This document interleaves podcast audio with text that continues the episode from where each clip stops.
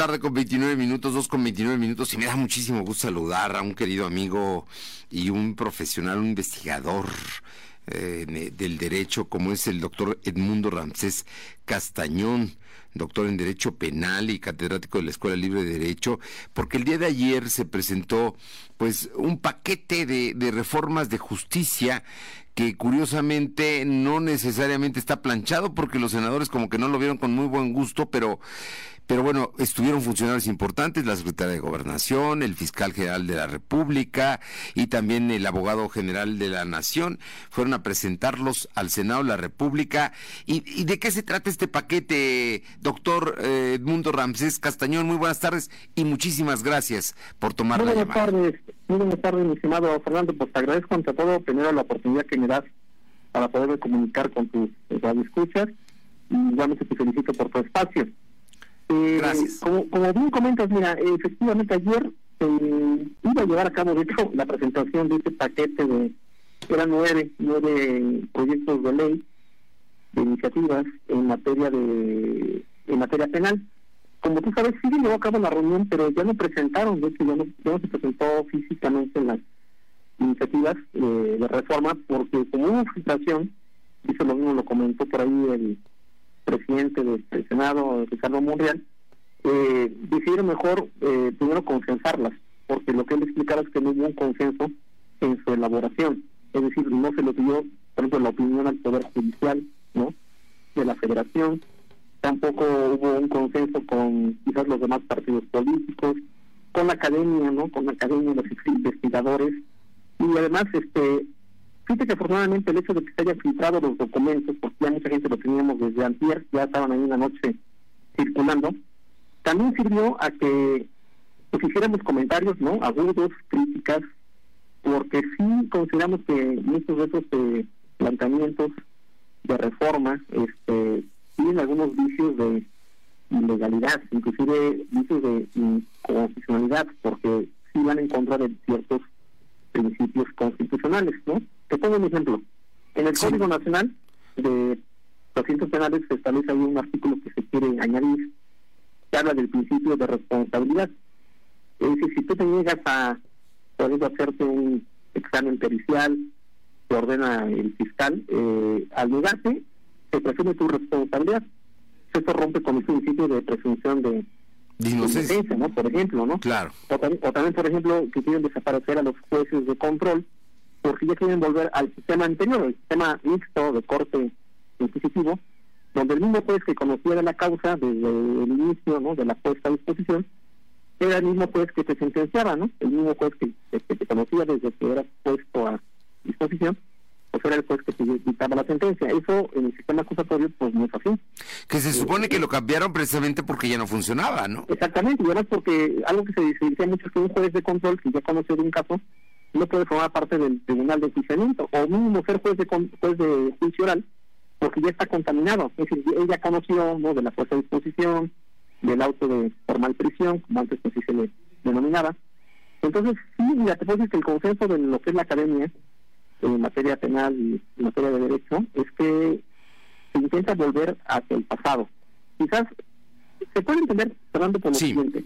Eh, ha habido críticas por parte de los fiscales o de las procuradurías de justicia del país, porque ese sistema obviamente es muy rígido, que protege los derechos humanos, que en su momento es difícil acreditar ciertos tipos de delitos, ¿no? Que hay veces que el juez deja en libertad, ¿no? A las personas. Pero también le digo a, mis alumnos, y le digo, le digo al auditorio, ¿no? Cuando tú eres víctima de un delito, pues tú quieres que el sistema sea muy rígido y que trate, obviamente, con mucha energía a los que son como imputados ¿no? o acusados. Es decir, quien te agradió, ¿no? quien te ofendió, quien te vulneró tus bienes jurídicos. Pero ¿qué pasa cuando nosotros algún día podemos ser sujetos de una acusación eh, falsa? ¿no? Alguien a ti o amigo, a quien sea de nosotros nos puede acusar, nos puede fabricar una denuncia ¿no? totalmente falsa. Y la pregunta sería, ¿cómo quisiéramos nosotros ser, enjuiciados? ¿no? Pues quisiéramos a un abogado que estuviera con nosotros, quisiéramos derecho a guardar silencio, quisiéramos derecho a aportar pruebas para nuestra, nuestra defensa, ¿no? Entonces no podemos tener dos sistemas, este, hablando. El, sistema penal acusatorio tiene que servir para víctimas y para los imputados.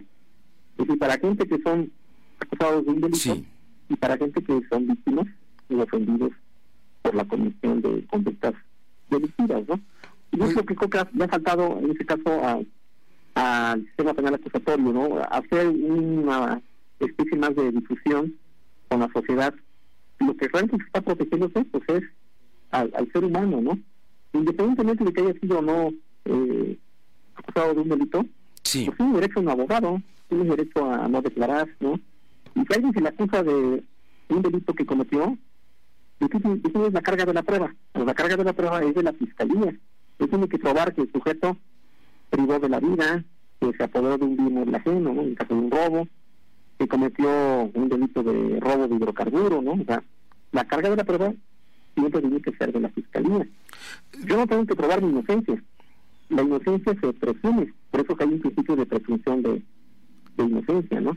Oye, de todas maneras, bueno, todo parece indicar que entonces por lo pronto queda en stand-by, queda pendiente el tema de... Exacto, exactamente, queda, queda, pendiente. Y además algo que dijo el senador Monreal, que me parece un poco más ya de tranquilidad, es que dijo que va a invitar al Parlamento abierto. ¿Esto qué implica, no? Parlamento abierto que va a invitar a sociedad civil, a académicos, investigadores, expertos, ¿no? Yo quiero suponer, eh, a, a, gente del Poder Judicial, ¿no? Eh, gente de seguridad pública, para que obviamente aporte, ¿no? Ideas, con sus comentarios, con sus inquietudes, para que obviamente esos proyectos se puedan mejorar. De verdad, yo sí leí algunos de ellos así brevemente y tienen muchos vicios de ilegalidad. Y yo creo que eso sí hay que ponerlo mucho énfasis, ¿no? La verdad, eh, todo el mundo dijo que provenían de la Fiscalía de la República, ¿no? Que eran prácticamente del doctor Manero. Pues yo creo que igual alguien se los elaboró, ¿no? Alguien tuvo que haberlos elaborado, ¿no? Alguna comisión, ¿no? Y yo creo que no hay nada mejor, Fernando, que se, que se pueda debatir, que se pueda enriquecer, ¿no? Esos nueve proyectos de ley que se están proponiendo y algo también quería comentar, pero el tema del Código Penal Nacional, ¿no? Se propone que haya un código ya único. Sí, que sustituya a los estatales, ¿no? Exactamente. Y mira, eso lo veo a veces un poco complicado. Decir un ejemplo, ¿no? En la Ciudad de México, pues, eh, el aborto se despenalizó, por ejemplo, ¿no? En Puebla y otros estados de la República pues, sigue estando el aborto como delito, ¿no? Y así, cada estado de la República pues protege ciertos bienes jurídicos, ¿no? Que le son quizás de mayor eh, importancia, ¿no? Ponemos de acuerdo a 32 estados de la República eh, en qué bienes hay que proteger y en qué bienes no. Por ejemplo, Puebla, ¿te acuerdas que se derogó eh, calumnia y difamación? Para otros estados de la República siguen teniendo como delito calumnia y difamación. Entonces ahí va a ser, yo creo que lo complicado. Ojalá que se pueda hacer un consenso entre todos los estados de la República para que los 32, ¿no? acepten un código nacional, ¿no? Pero sí va a ser un problema sobre todo para los bienes jurídicos como los que te acabo de decir, ¿no? delitos como calumnia, difamación, aborto, ¿no? Eh, delitos que tienen algunos este, elementos diferentes, ya no digas de estados del norte o del sur, ¿no? claro. como Puebla y Tlaxcala, ¿no? Puebla y Tlaxcala tenemos códigos diferentes y hay conductos, por ejemplo, que se pegan con más severidad, ¿no? Inclusive hay unos casos bueno. de adulterio, ¿no? Digo, Puebla tiene límites con siete estados de la República y los códigos todos son diferentes. Sí, exactamente. Entonces, este, Ahí encuentro un poquito de, de resistencia, pero bueno, ojalá que mira, ese tipo de parlamento abierto se ve, pero en, verdad, ¿no? Que abran las puertas y escuchen todas las voces para que obviamente se puedan enriquecer, ¿no? Los proyectos de ley. Por lo pronto queda pendiente, no cancelado, pendiente solamente el tema de la revisión del paquete de justicia que se quiere promover, que, pero como bien dices, tiene rasgos de ilegalidad que deberían ser muy, muy precisos, pero sobre todo que funcione, doctor Ramsés Castañón, que funcione, porque hasta ahora parte de la inseguridad que se vive en el país es precisamente porque no se aplica y no se aplica bien el sistema actual de justicia. No, no ha funcionado. Y más bien, algo también que deben de revisar este sí. el gobierno federal, ¿no? Esos, esos nuevos proyectos de ley no pueden pasar así si no se hace una reforma anterior a la Constitución, ¿no? Te pongo un ejemplo. Para crear un código penal nacional, debe tener la facultad que expresa el Congreso de la, de la Unión para legislar en esa materia. Como si se hace un Código Nacional de sí. Penales, por ejemplo, o la ley de la Guardia Nacional, primero tuvo que reformarse la Constitución para que tenga la facultad que expresa el Congreso de la Unión para legislar en esa materia. Y para eso se necesitan dos terceras partes, ¿no? Claro, entonces para reformar la Constitución, pues primero reformas la Constitución, luego ya envían todas las leyes que, pues, se quieren modificar, ¿no? Y entonces no saca eso, Por eso, este principio de responsabilidad pues, sería en contra de la Constitución, porque hay un principio de presunción de inocencia, ¿no? Entonces, hay muchas cosas que tienen que reformarse a nivel Constitución, y eso también va a ser muy complicado porque debe ser mayoría calificada, ¿no?